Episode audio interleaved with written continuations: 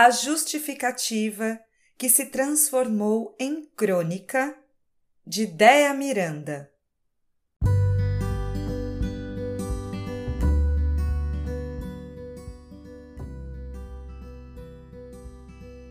Fui convidada para participar de um livro digital. Olhei rápido para o título e era um projeto sobre pandemia.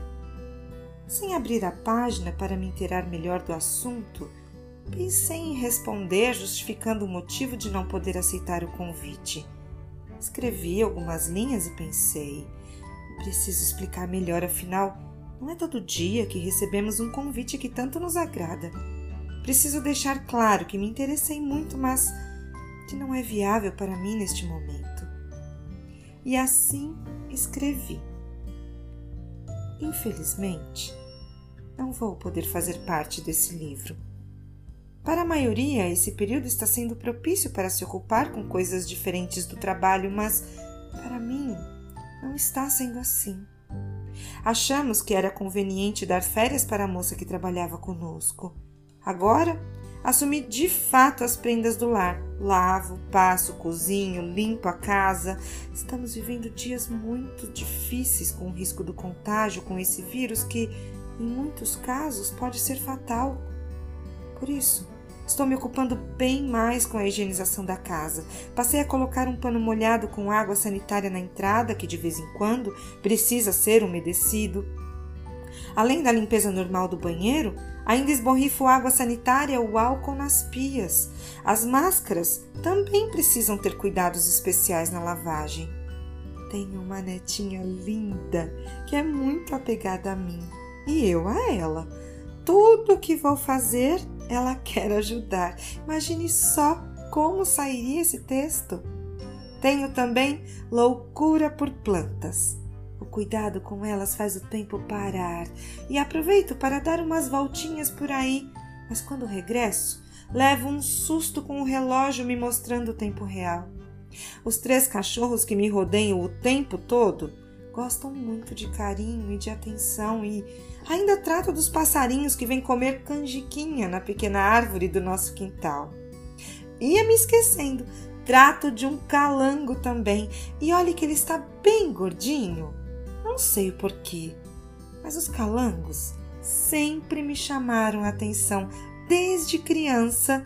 Eu estranhava o fato deles ficarem imóveis nos observando, com os olhos fixos Pareciam que queriam interagir. De vez em quando balançavam a cabeça como se concordassem conosco. Portanto, não há espaço nos meus afazeres para escrever. Fica para uma outra oportunidade. Muito obrigada pelo convite. Diante de minha resposta com todas as justificativas, não esperava por nenhum contato. Ia ficar só mesmo num pesar que seria esquecido, tão logo recebesse o abraço apertado misturado com uma carinha sorridente que gosta de dizer sempre: Vovó, eu te amo demais. Eu nunca vou te abandonar.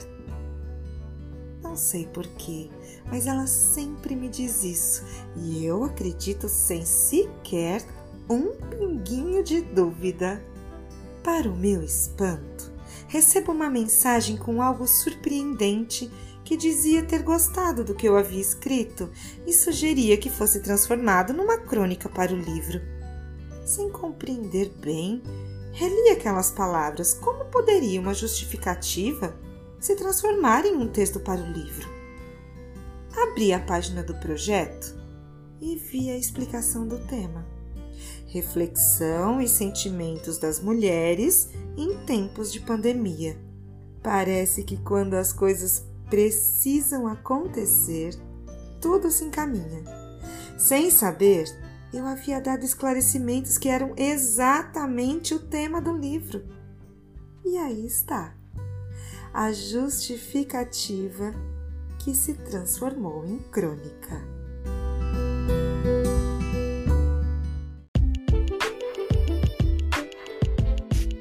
Este é o podcast da Toda Voz Editora. Eu sou Cláudia Jordão e a gente se encontra no próximo episódio. Até lá!